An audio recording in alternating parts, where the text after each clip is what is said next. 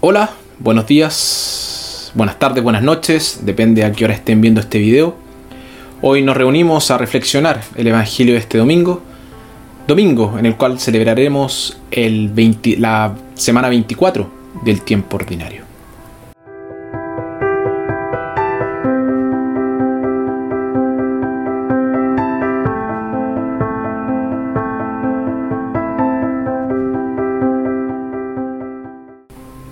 Nuestra primera lectura, tomada de Isaías, la persona justa se sostiene en todas sus pruebas por la firme creencia de que Dios está con él. Nuestra segunda lectura, tomada de la carta de Santiago, la fe sin buenas obras está muerta.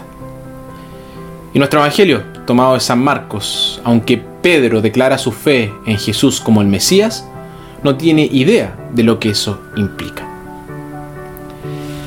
Evangelio de nuestro Señor Jesucristo según San Marcos.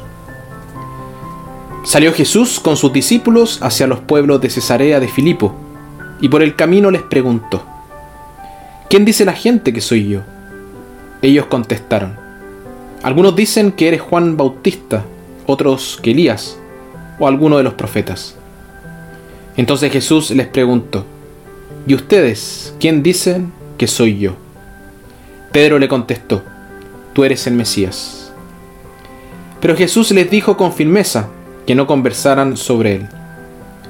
Luego comenzó a enseñarles que el Hijo del Hombre debía sufrir mucho y ser rechazado por los notables, los jefes de los sacerdotes y los maestros de la ley, que serían condenados a muerte y, resucitaría a los tres días. Jesús hablaba de esto con mucha seguridad Pedro pues lo llevó aparte y comenzó a reprenderlo. Pero Jesús, dándose la vuelta, vio muy cerca a sus discípulos. Entonces reprendió a Pedro y le dijo, Apártate y ponte detrás de mí, Satanás. Tus ambiciones no son las de Dios, sino de los hombres. Luego Jesús llamó a sus discípulos y a toda la gente y les dijo, El que quiera seguirme, que renuncie a sí mismo, tome su cruz y me siga.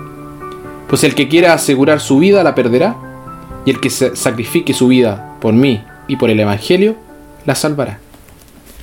Palabra del Señor.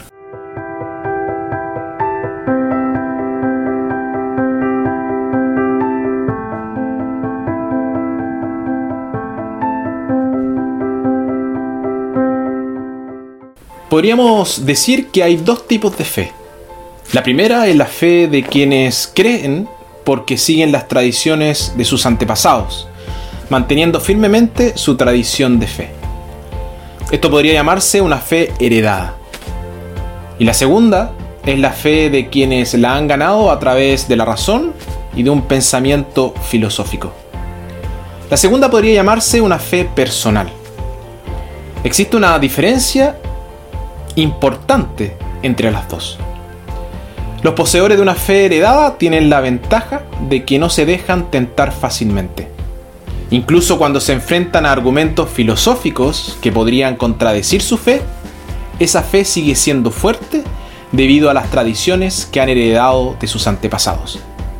Además de esto, nunca han dependido de la especulación filosófica. Pero también tienen una desventaja. Su fe no suele estar bien razonada o pensada y con frecuencia es una fe de hábitos y rutina. Los poseedores de una fe personal también tienen una ventaja. Han descubierto a Dios con su razonamiento y por eso son muy fuertes en su fe. Pero ellos también tienen una desventaja.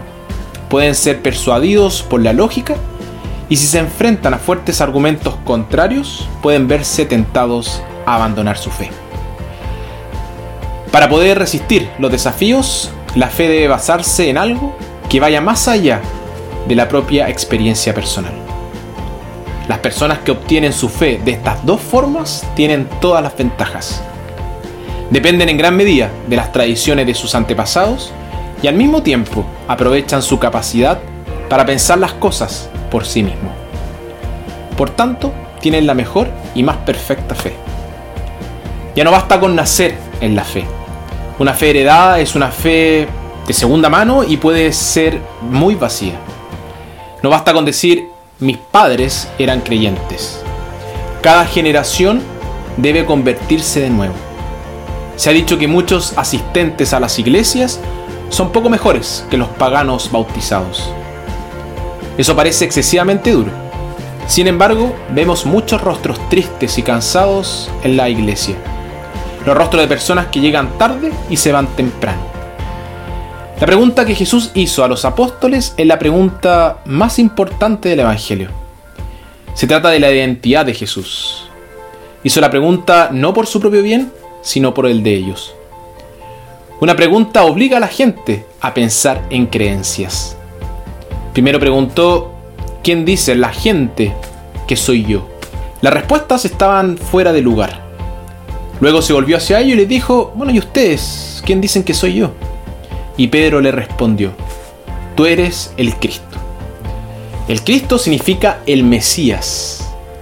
San Mateo expresa así la respuesta de Pedro. Tú eres el Cristo, el Hijo del Dios vivo. Y esta es la fe fundamental sobre la que se fundó nuestra iglesia. Es importante que propongamos nuestras propias respuestas para poder expresar nuestros propios valores y creencias como cristianos. Ya no basta con repetir las respuestas oficiales. Tenemos que hacer nuestra, nuestra la fe para que esté viva e influya en nuestras vidas. La fe de nuestros padres no es nuestra hasta que recorremos el camino nosotros mismos. Necesitamos crecer en nuestro entendimiento de la fe. Debemos creer por convicción personal. Cuantas más personas de ese tipo tengamos en la iglesia, más se basará en la roca. Está claro que Pedro no entendió completamente lo que había dicho. Cuando reconoció a Jesús como el Mesías, no sabía que Jesús sería un Mesías sufriente.